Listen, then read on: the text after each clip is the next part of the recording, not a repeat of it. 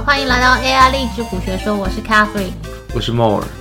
那我们今天不聊股票，我们这一次呢，就是请大家先帮我们预录了，就是呃五个题目的答案。我们想要听听看，就是大家都回答了什么东西。因为 More 还没听过，我是听过，我觉得还蛮有趣，就是每个人的回答都很不一样。所以我们等一下在问问题的时候，你也可以想一下你的答案。所以我们今天要有五个题目来讨论。怎么跟我之前听到的我们今天的主题是不一样的？那不然我们之前题目是什么？之之前不是提说就是要针对每一个人，然后问五个问题，都是相同的。对啊，是相同的。然后呢，是跟理财有关的。对啊，是理财有关的啊。然后呢，那这些人呢，就是多多少少在回答完以后呢，大家有兴趣的，有有留言有反馈的，我们要。赠送一些珍贵的照片，比如说有美少女照片，比如说有健身教练的啊、哦，健身教练的照片，这是六块肌照片等等。健身教练照片我去弄。重点是是健身教练回答吗？还是没有健身教练没有回答？我那天没有遇到健身教练，健身教练会愿意就是提供提供裸照。我们来讲第一题。你有藏私房钱的习惯吗？你觉得私房钱跟投资不同的分别是什么？来听听大家的回答。先讲一讲我是什么时候开始知道有私房钱这是什么东西的。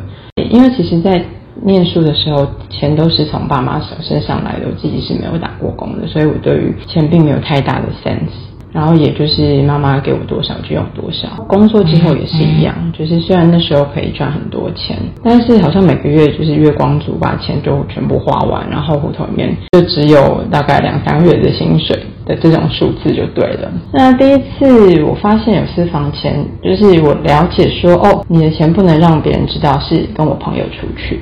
我朋友从工作之后开始，然后一直到大概工作五年左右吧。那他所有的存款，然后还所有的存折，他都是给他妈妈保管的，所以他妈知道他百分之百的净流。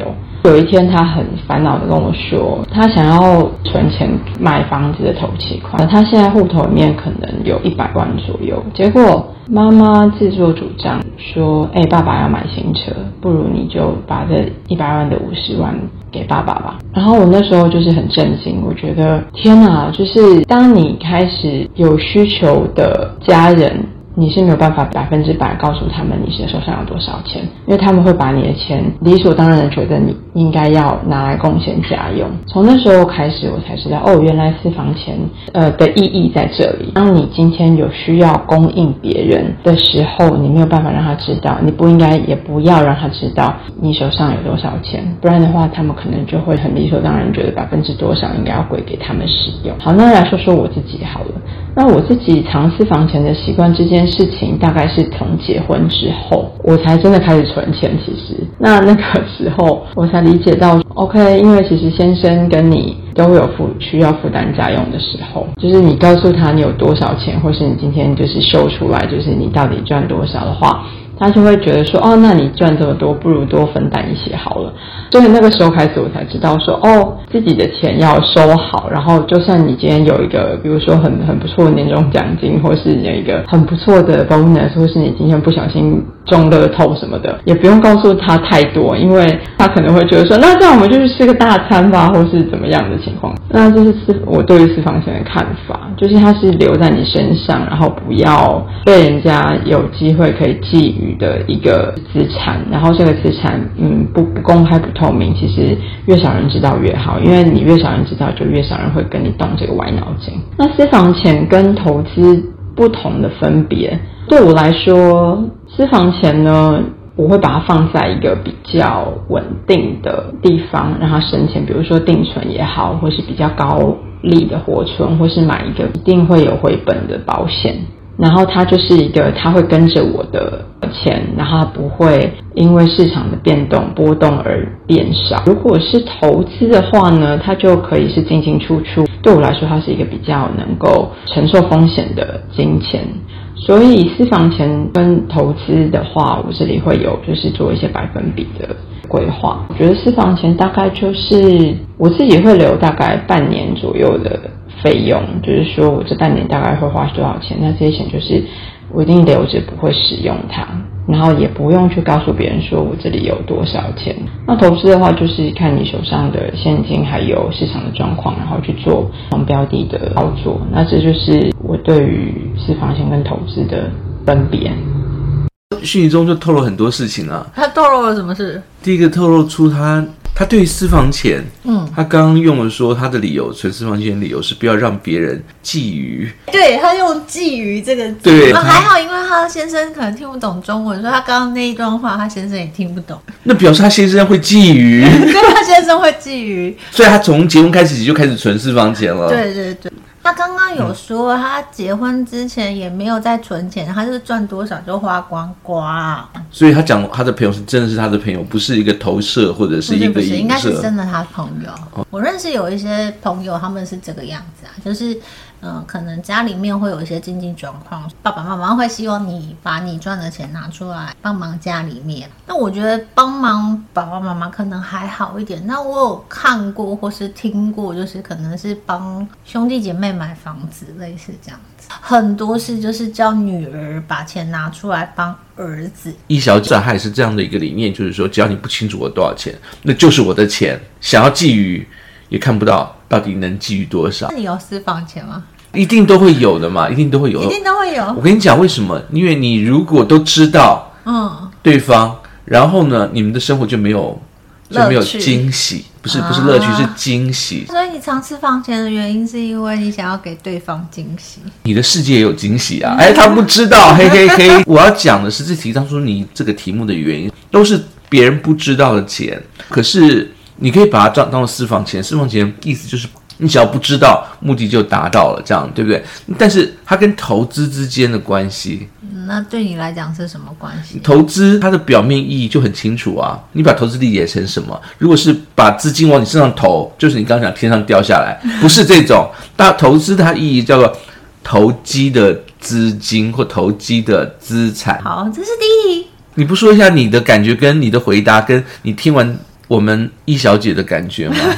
我的钱一直都是我的钱啊，对方从来都不知道我有多少钱啊。我一直从小到大都是自己管自己的钱，所以我爸爸妈妈也搞不清楚我有多少钱。所以你身边充满了惊喜，对不对？对，反正我的钱都一直都是我的钱。所以如果你问我说我的钱算私房钱吗？我只有私房钱，我没有公开的钱。私房钱是投机的钱吗？因为我的钱都是我的钱，所以呢，我就会把我的钱拿去做不同的配置嘛。那当然有一部分就是拿来投资。嗯、回到刚刚讲的那个东西，我知道真的还蛮多人他们会存一些钱，是家里面的人不知道，不一定是另外一半，有些真的是家里的人。存的时候会把它拿去当投资吗？大部分都不会，好像不会，对不对？比较对，他们的私房钱。就是一些小钱，目的只是要让让对方不知道而已。可是应该这样说，我觉得真的会把钱拿来投资的人真的不多。以 percentage，大家采取的方式都还是比较保守，比如说存定存啊，或者是买所谓的呃投资型的保单，存钱的那种型的保单。我自己的钱就是会拿去投资。有要跟易小姐说什么吗？因为看起来她的钱就是真是私房。刚刚讲的那个东西，我觉得比较有趣的是，他有提到一个私房钱大概会是六个月的生活费。我觉得这个比较像是紧急预备金，我不会觉得它是私房。假设你今天真的发生临时什么事情，你需要急需用到钱，我跟你讲，六个月其实很少哎。比如说是你老公失业，嗯，你要用到的时候，你是要拿来，因为老公失业，所以要两个人活下去。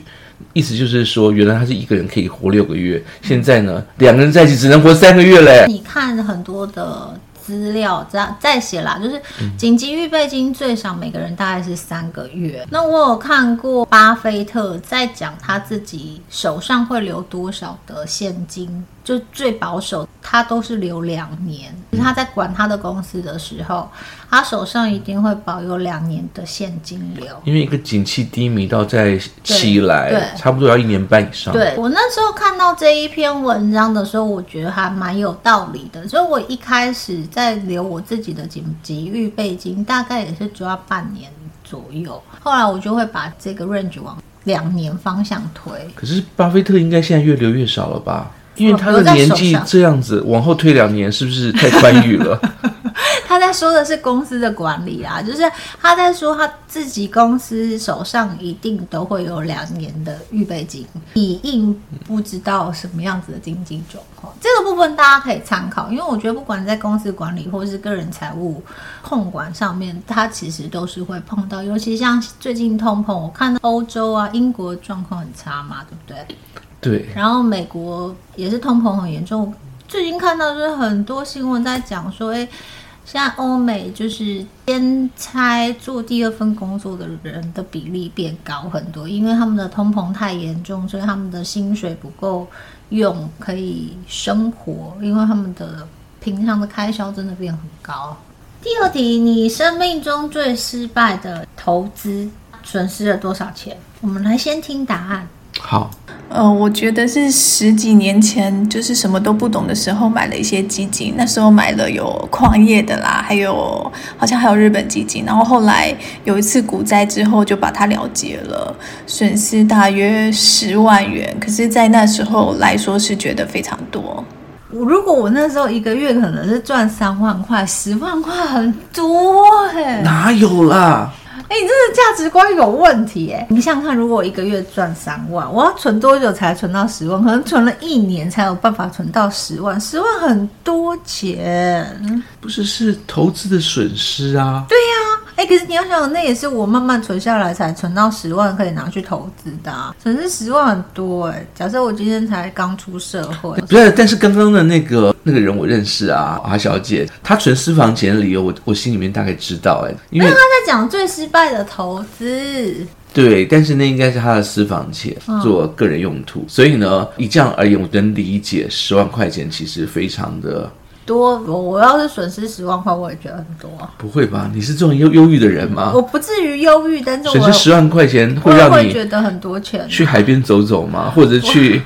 十万块可以买很多布丁，好不好？好了，那你先说你最失败的投资是什么？上次你讲过啦、啊。上次讲什么？我损失大概，你上次算到六亿，是不是？对，没有到六亿啦，两亿，十栋房子两亿哦，原来也没有很多哦，所以那是算是你最失败的投资？没有啦，是。没有赚到，最遗憾的擦肩而过，对，不对？所以那不算失败。有啊，就在我眼前呐、啊。你有让我再走一次的话呢，我可能也不见得抓得住。对呀、啊，你在讲的是就是你没有那个命嘛？你这样讲，大家都会说哦，对啊，我当初如果在那边买房子的话，我现在就可以这样整。哪边买房子？所以我刚讲十万，十万是买不到房子的啊。买得到。那时候如果就是去中国的时候，他可以买到黄浦江旁边第一排，哎哎，那时候。十万可以买一栋，现在那个很可怕的。你刚刚讲那个失败，那个不算，就是那只是擦肩而过，那不是失败，好不好？但早早上打开你的荧幕，看到你的那个券商，它也是算存款，对不对？看你的存款已经价值是多少的时候呢，你就觉得就在你眼前呢、啊。那、哦、在那一刹，对对，在那一刹那，你觉得你就拥有了，就是两亿嘛，就这样。但是。下午再看的时候就没有了。好，那我要讲一下我最失败的投资，这是一个很好笑的故事。就是我自己觉得最失败的投资，我觉得那是一个被骗的经验。就是我有一次去北欧玩，然后路上呢，那叫什么？吉普赛人，我觉得他们真的是吉普赛人。然后就是有三个杯子，里面有装球，然后你就猜哪一个杯子可以拿到钱。我那时候不知道看着那个他们在表演，然后我就心想说，我一定会猜得到。所以呢，我就丢了一千块的丹麦币还是瑞典币，我忘记是在哪个国家，应该是瑞典币。一千块瑞典币大概等于台币，好像是几百块钱，台币几百块。然后我就猜咯，结果就钱就被骗了。然后那时候好心痛啊，我就觉得好心痛的原因是觉得自己怎么这么蠢，怎么会去参加这一件事情？可是当下真的是失心疯哦。所以我只是要提醒大家，就是有时候你就是会傻傻，就是会失心疯啊，就被骗钱。我那时候损失一千块瑞典币的时候，其实还是蛮心痛的。你看一千块也是可以买很多好吃的啊，就是出去玩的时候也可以买买一一支冰淇淋，我也开心。可是我就钱就被骗走，我就很伤心，整天都好难过，就觉得我怎么那么傻，我去玩那个游戏。然后后来我才发现，哦，他们真的就是在骗游客。欸，哎，你的人生很脆弱。我到现在印象还很深刻。我我必须说，我还印象很深刻，就是呃，表演的人长什么样子，旁边鼓吹你就是把钱投下去的人长什么样子，那个印象真的很深刻。然后，因为我觉得它是一个很有趣的人生体验，就像前一阵子之前不是说什么柬埔寨诈骗，很多新闻报道就说，哎，他怎么这么容易被骗？我想要表达的是，有些时候你就会真的就是傻傻的，或是那一阵子就是那一个 moment，你就是脑子不清楚。我其实看过这样的街头表演非常非常非常多次，因为我之前在欧洲念书嘛。所以很常会看到这种街头表演，然后我也都会知道他们其实是有 trick 的，他就是要骗，嗯、也不是能说他是要骗你钱，但是这是他谋生的一个方式。我自己也知道，可是我不知道为什么我那一次出去玩看到那个场景，我真心觉得我猜得到、欸，哎，我是说真的，我就觉得哦，一定就是中间那个之类的，他的钱就就消失了。那一瞬间，大概就是一秒的时间，我就损失了一千块瑞典币，我就不开心。我讲一个我自己的例子，好不好？跟你差不多的。嗯，那么你知道以前应该算是我学生时代吧？学生时代距离这样三十年吧。好，OK，超过了。好了，那个时间点呢，台北的街头在过年期间，嗯、台北过年都是人都很少嘛，嗯、可能就是都散走了，对，大家都离开。对，但是那时候台北的街头就是在人少的时候呢，会有一些江湖骗子在。街角玩象棋，或者是玩骰子，对啊，对，是类似那样的场景。就一个人就坐在那边，然后旁边有一个人开始在赌，这样可能是托还是什么，不知道。大家就开始下，这样下完以后呢，那个就这边小型的那种聚众在那边就是直接开，因为过年这个期间特别会有这种事情发生。那一次就是很清早的时候，我从一个同学家出来，然后呢，经过那个。街口手上还拿着红包啦，那段时间红包就是我的生活费，嗯，拿边红包在算我生，就是这个新年的时候还有多少钱这样子。然后呢，经过的时候呢，他们大家看到我手上的红包一叠钱，嗯，然后就说，哎，就想要骗你，来玩来玩来玩，然后旁边就在讲说，我觉得有点像是在就是在一团人在对，他说你手气这么不好，你还叫人家来这样你。你数不够吗？然后呢，想说，对呀、啊，你每次，然后你就会觉得你有希望。对，他说啊，你过去试试看，他他今天真的很背。对他讲说，其实是同一伙人，就是其实是对对啊。然后呢，我就看一看，在那边拿钱，就是拿钱在那边数，还是就是有多少钱，我那边有一叠啦。那那个年代，我手上那个最大的大钞是五百块，我有一堆，嗯、他们在那边看。五百块是红色的台币，你你知道这件事情吗？我看过。呃，他就讲下下下下下，其他人本来是下一百块一百块这样下，或者是那时候还有五十块的钞票。他看到我手上那边讲说，来来来来试一下手气，这样过年不赌这不好。我看完以后呢，然后我就抽出一张五百块就往下丢，丢完以后他那边摇骰子一说啊说啊。他说：“那你你手气真好，其他人都压单压双，反正我忘记了是什么。但是就是台台面上所有的钱